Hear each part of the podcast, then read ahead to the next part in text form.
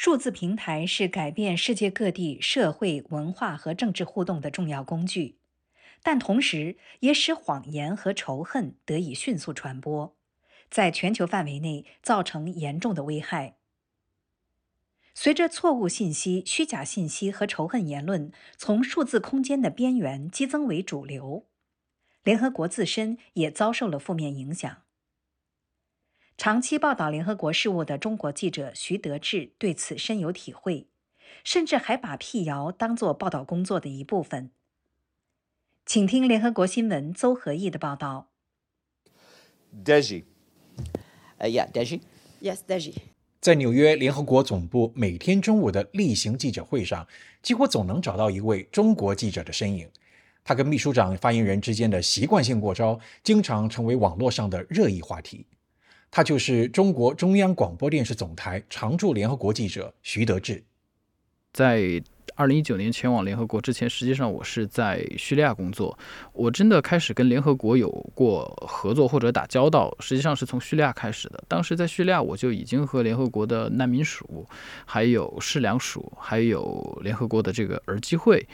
呃，都有过一些的合作。所以说呢，其实我对于人道主义局势也比较的关注。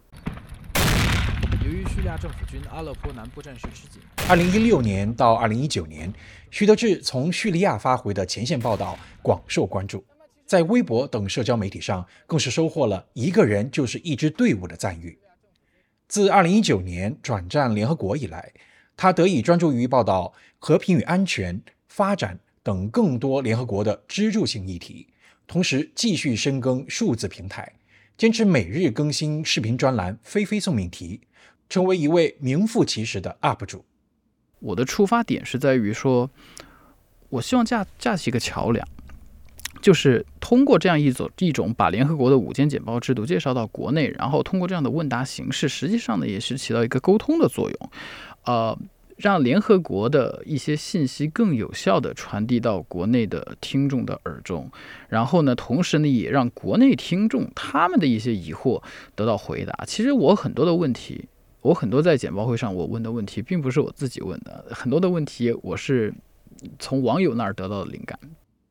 但在实践过程中，徐德志却切身感受到，数字平台在传播速度与规模上的优势，给谣言的病毒式扩散提供了温床。当这样的信息呈指数级增长时，信息完整性便受到严重挑战。联合国秘书长古特雷斯在今年六月发布的政策简报中作出定义：所谓信息完整性，是指信息的准确性、一致性和可靠性。它面临虚假信息、错误信息和仇恨言论的威胁。远的不说，联合国自身就成为了这种威胁的受害者。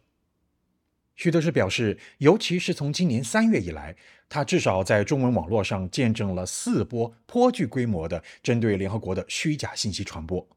而在与网友的互动中，更是充斥着大大小小的谣言。对此，他或是直接向秘书长发言人提问求证，或是利用自己的报道资源和公开资料来将这些假消息各个击破，以正视听。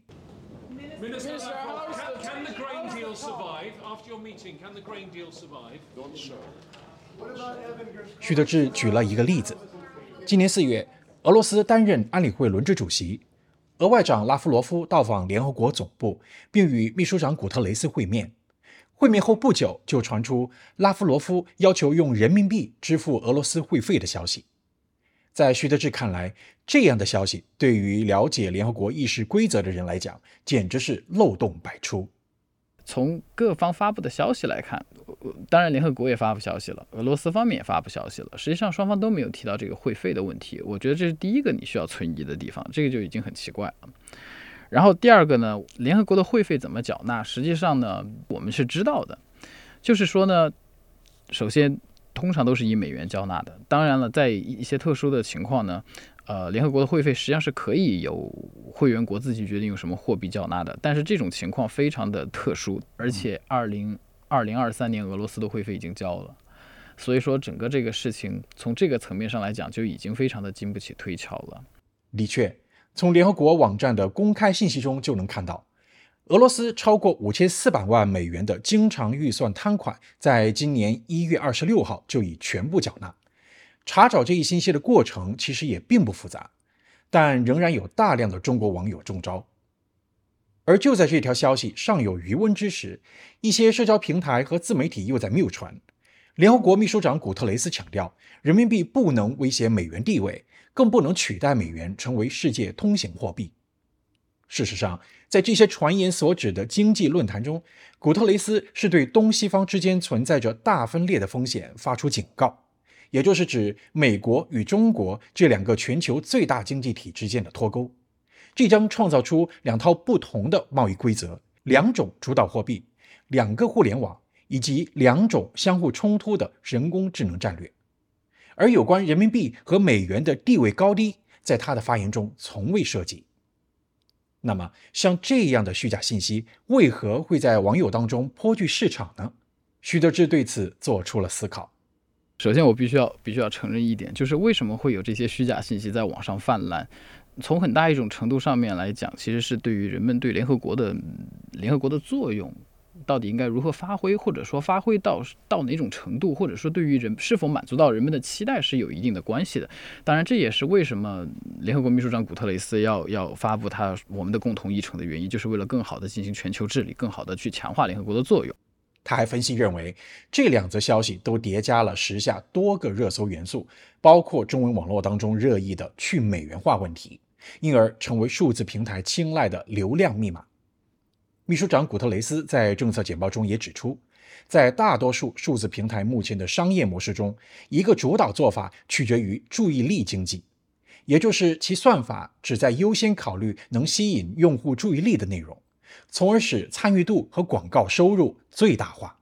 而这些内容通常是让用户两极分化，并产生强烈情绪的不准确信息和仇恨言论。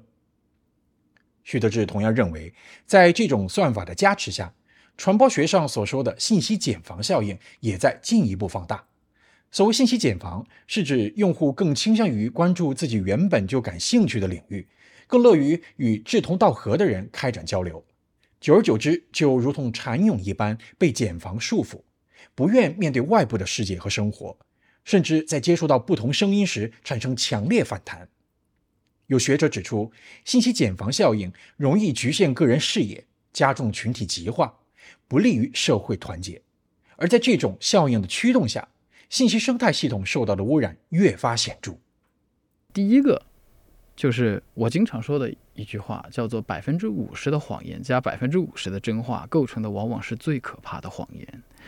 因为这样的谎言，它在当中植入了一定程度的真实性之后。这条消息就变得真假难辨了，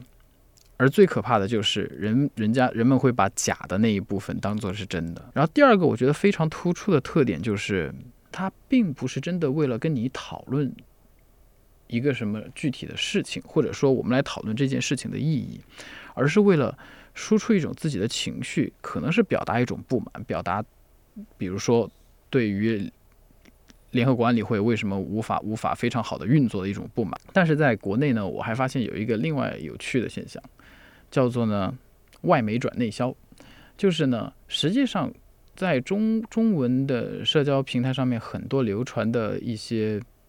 假消息或者虚假信息，实际上它并不是，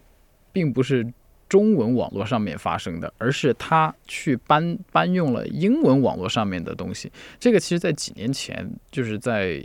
美国美国进行总统选举的时候，实际上是特别明显的。这些扭曲的信息场无疑成为加固信息茧房的工具，让造谣一张嘴、辟谣跑断腿的窘境变成一种普遍现象。